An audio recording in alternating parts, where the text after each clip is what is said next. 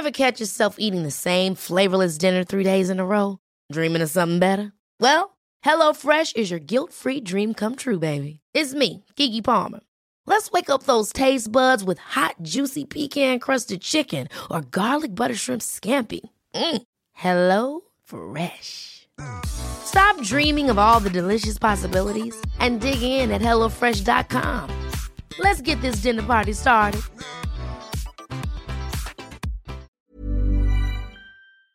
Deine Lehrerin, blöd gesagt, früher in der Schule, ne, die äh, nett zu dir ist, sitzt vielleicht auch beim Kaffeekranz mit ihren Freundinnen und sagt, da heißt einer Osama einfach.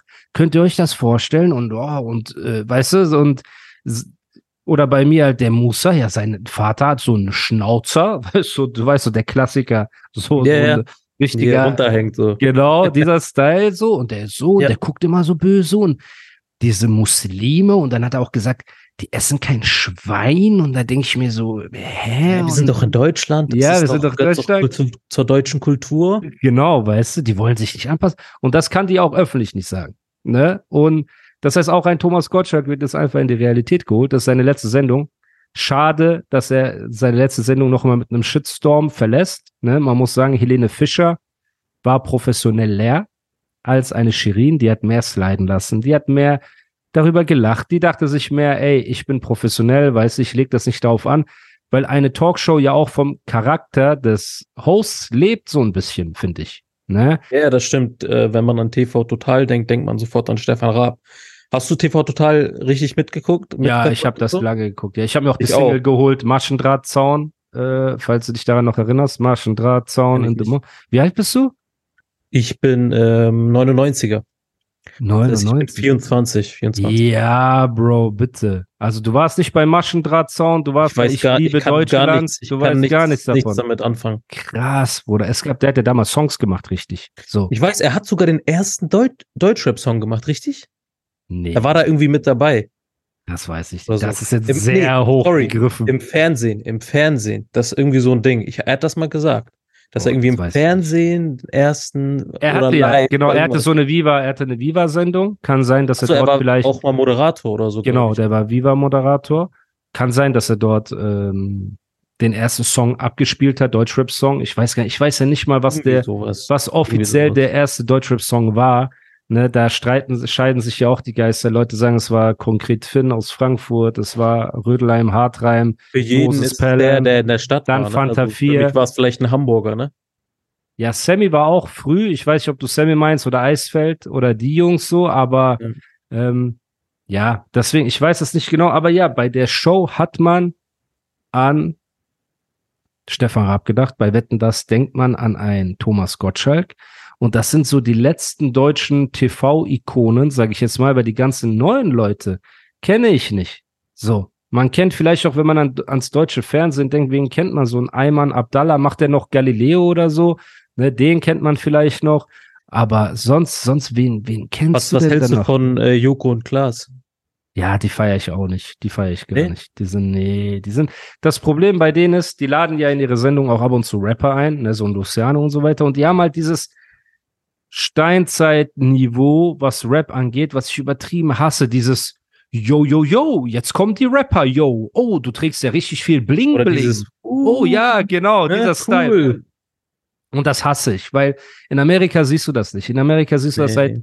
seit 20 Jahren, 30 Jahren nicht mehr. Wenn da ein Jay-Z dahin kommt, redet man mit ihm über seine Kunst und über alles, weil man verstanden hat, das ist ein riesiger Teil der Jugendkultur.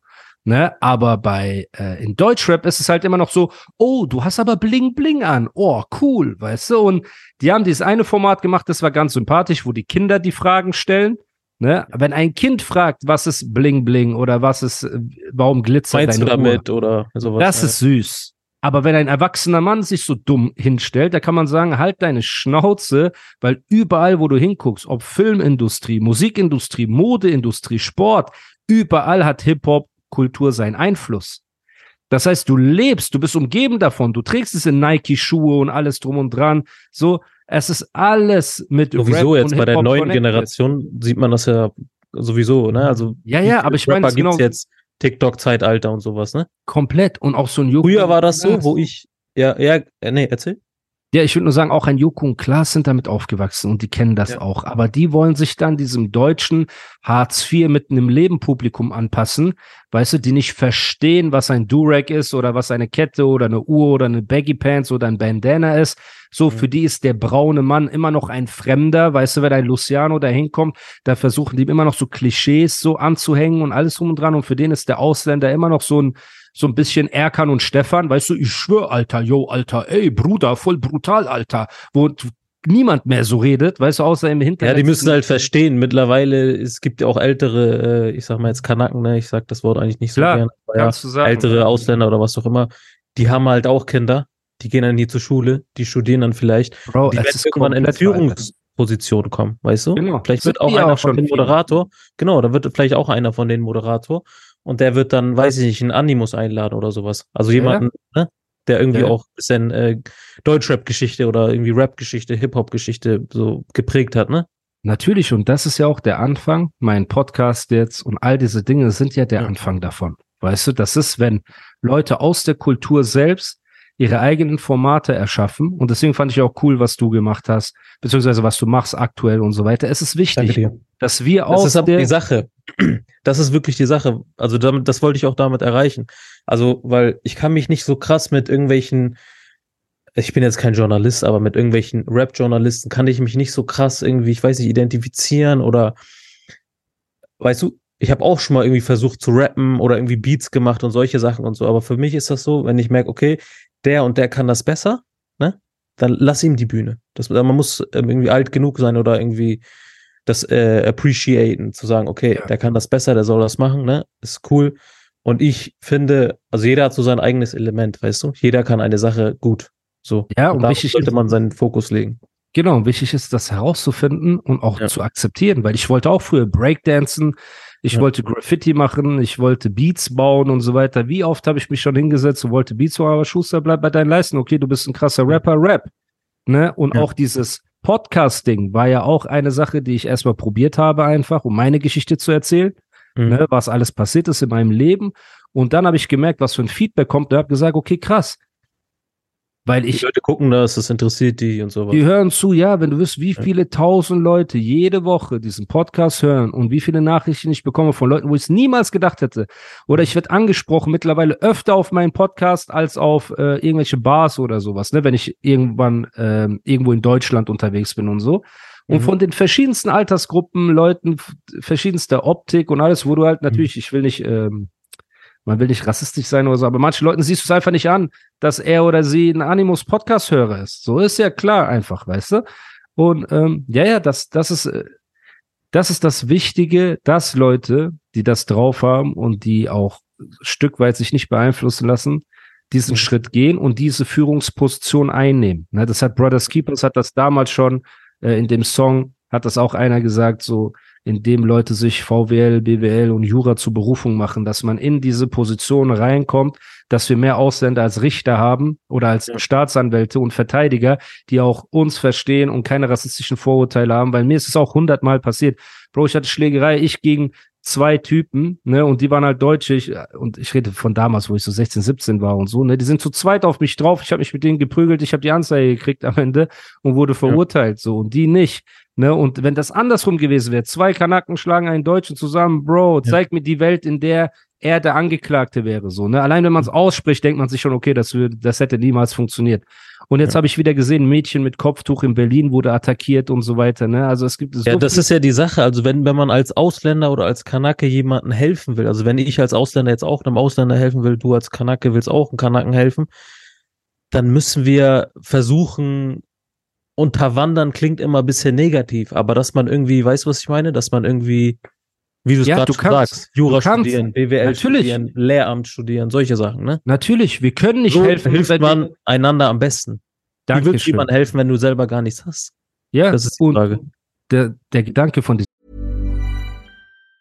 Hi, I'm Daniel, founder of Pretty Litter. Did you know cats tend to hide symptoms of sickness and pain? I learned this the hard way after losing my cat, Gingy. So I created Pretty Litter, a health monitoring litter that helps detect early signs of illness by changing colors, saving you money and potentially your cat's life. Pretty Litter is veterinarian developed, and it's the easiest way to keep tabs on your fur baby's health right at home. Go to prettylitter.com and use code ACAST for 20% off your first order and a free cat toy. Terms and conditions apply. See site for details.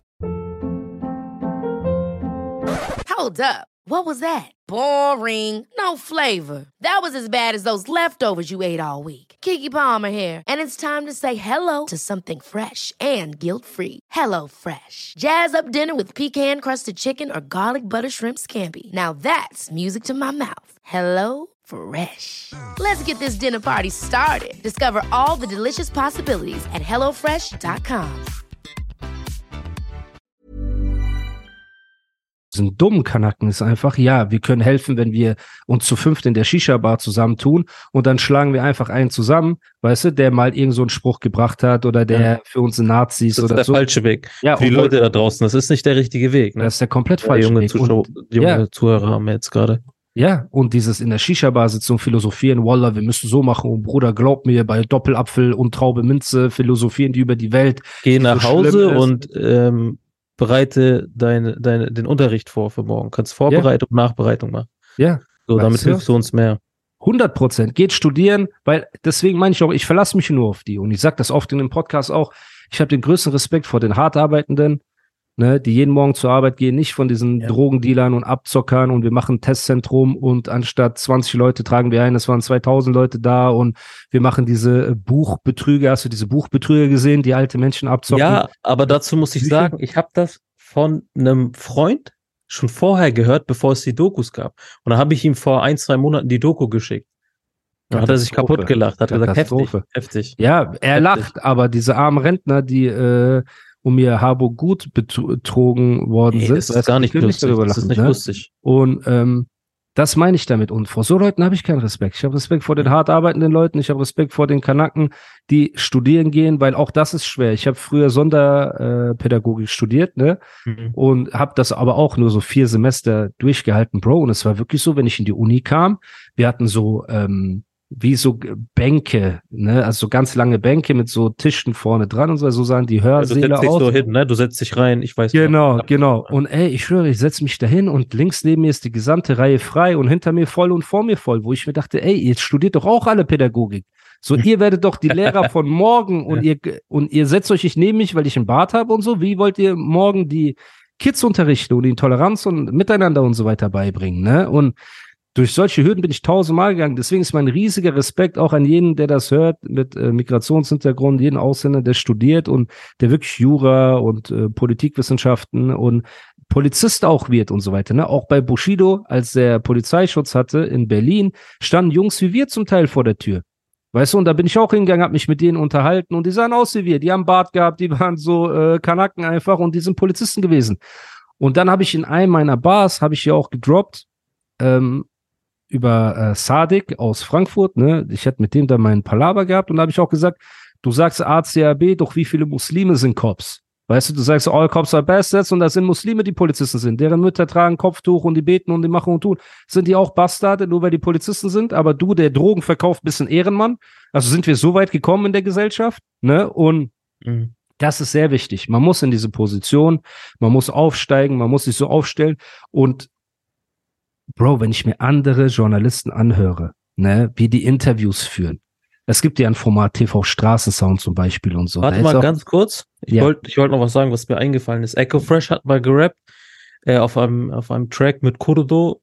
Ich scheiße auf dein Auto, das Geld und die zwei äh, was was ist mit äh, darf man Kraft Kraft ausdrücken? Ja, ja, klar. Ja, Und die und die zwei Nutten, wenn du Abitur hast, kannst du mich beeindrucken.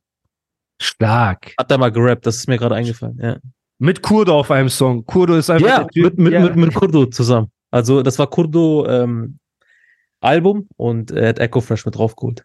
Krass. Aber Kurdo ist der Typ, der sagt, was sagt der Scheiß auf Prädikat, Subjekt, Artikel. Ich rappe, wie ich will. Deine Mutter, ich, Ich ficke. ja. Ja. Das ist geil. Vielleicht Krass, hat ne? Echo ihn indirekt gedisst auf, dem, auf seinem eigenen Ja, Song. Man Wer weiß, wer weiß. Ja. nicht. Ähm, aber ja, deswegen, das ist wichtig, dass man lernt, Ist- dass schlau Bist du aus sein. Heidelberg?